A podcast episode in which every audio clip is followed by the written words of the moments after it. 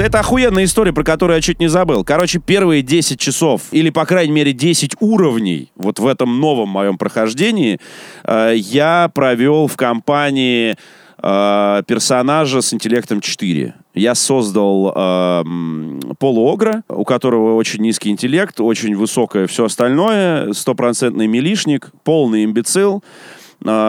И пытался играть, вот я пытался провернуть вот этот вот интересный интеллектуальный эксперимент, когда у тебя герой ни с кем особо разговаривать не может. И я сделал несколько прикольных наблюдений.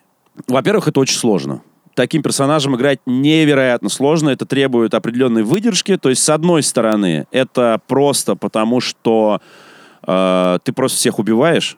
Тебе вообще похуй просто, что там он пиздит, ты топором как бы ему по голове даешь и дальше идешь нормально. При этом к тебе, кроме самого первого дефолтного напарника, которого тебе навязывает игра, к тебе никто не хочет присоединяться ты особо ни с кем не можешь поговорить не только потому, что ты тупой, но еще и потому, что ты совершенно нелюбознательный персонаж. То есть там ты подходишь к кузнецу и говоришь ему, привет, я не очень умный, расскажи мне, что ты здесь делаешь. Он тебе говорит, чувак, ну я городской кузнец, как бы кую металл. И он такой, да, окей, давай торговать. То есть у тебя нет возможности углубиться, задать ему дополнительные вопросы. Ты отрезан нахуй от всего контента. Поэтому, конечно, для первого прохождения такие билды совершенно не годятся. Это уже там подурачиться на там более поздних каких-то этапах э, после длительного да. перерыва. А это важно, это важно для таких РПГ алдовых, потому что там создатели вообще не заботились о том, сколько контента ты, э, как игрок, потребишь за время прохождения ты, ты э, сто процентов не увидишь вообще всего контента. Это, это вот... Это никогда. Никогда, да. Э, в отличие от э, современных РПГ, где тебя проведут по всем крутым местам. Да, может быть, да. какие-то диалоги, может быть, какие-то секретики от тебя скроют, которые могли бы стать известны персонажу другого класса, да, например, другой профессии, не знаю, другого э, расы, например. Но, но чтобы скрыть от тебя половину контента, контента. На такое решались только алдовые разработчики, вот в частности э, Тройка Games. То есть это, mm-hmm. это, это э, э, скажется и на геймплее, и на прохождении, и на квестах. Э, в, и, например, даже выбор магия или технология — реально перекроет тебе просто кучу контента. Да, и, и, да. всем, и всем тогда разработчикам было похуй, что игрок не увидит большую часть их работы. Ну, типа, ну, сорян. Больше того, больше mm-hmm. того, даже если ты э, там сейчас, осознанно... Сейчас так не транжирит. Сейчас, если... Абсолютно. Да. Даже если ты осознанно уперся в магию или в технологию, э, ты все равно не можешь более чем в двух ветках Э, технологических или магических, ты не можешь прокачаться до самого конца. То есть, если ты выбрал быть некромантом, тебе надо довести линию некроманта до конца, и максимум ты можешь выбрать еще одну ветку, там, допустим, блядь, э, хиллера. Ну, скажем, это тоже некромантия, только све- светлая. Типа есть темная некромантия про урон, и есть светлая некромантия про хил, воскрешение и все такое.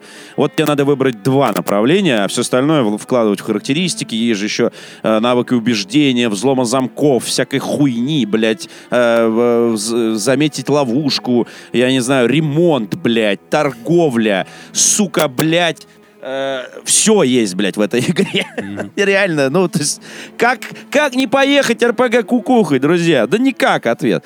Да, и вот, э, значит, э, как бы известно, да, что э, возможность... Э, возможность создать э, критического олигофрена, она вот передалась э, компании Тройка Games от компании Black Isle, потому что в Fallout начиная с первого, заканчивая, блядь, 76-м, ты можешь себе создать персонажа с интеллектом один и наслаждаться хрюканьями и пердежом вместо нормальных опций э, в диалогах. Но Арканум идет гораздо дальше, братан. Гораздо.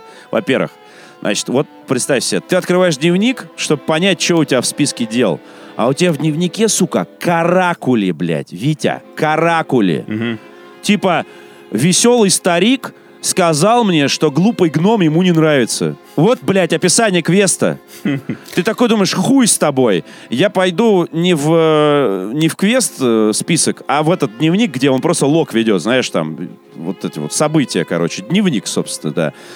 А там, блядь, еще хуже, блядь. То есть, типа, ступит Фелла на Фрудинский, блядь, он там коверкает имена, блядь. Это просто пиздец, блядь.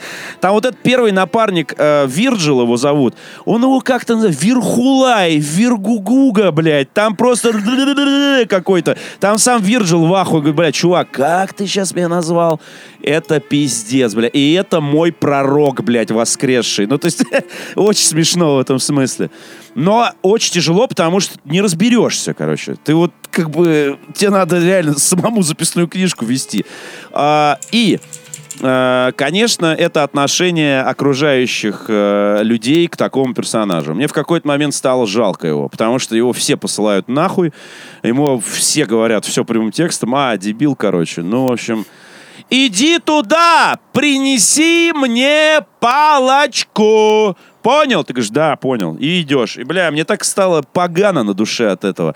А последней каплей было, когда я дошел до этого сюжетного э, хуесоса Гилберта Бейтса, э, который весь из себя, ну, как бы, если ты играешь за нормального персонажа, он тебе рассказывает свою историю, такую всю трагичную там и так далее.